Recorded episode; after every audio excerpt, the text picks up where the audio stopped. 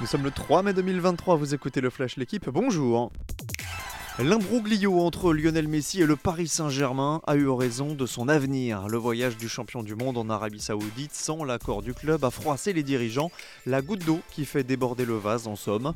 Avant cette ultime péripétie, la tendance était déjà à une non-prolongation de l'Argentin et selon une information de l'équipe, les décideurs parisiens ont désormais acté le fait de ne pas activer son année de contrat en option. En plus de cela, Lionel Messi a été suspendu en interne pour deux semaines.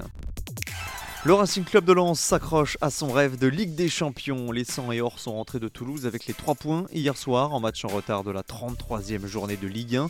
But signé Loïs Openda. Les Lensois reviennent à un point de l'OM avant le choc de samedi soir à Bollard justement face à Marseille.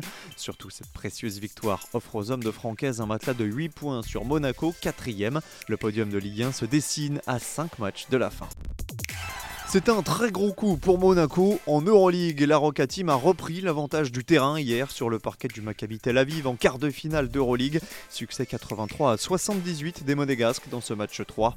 Les joueurs de la Principauté mènent désormais 2-1 dans la série et ne sont plus qu'à une victoire du Final Four. Si Monaco l'emporte demain en Israël, le billet sera officiellement composté.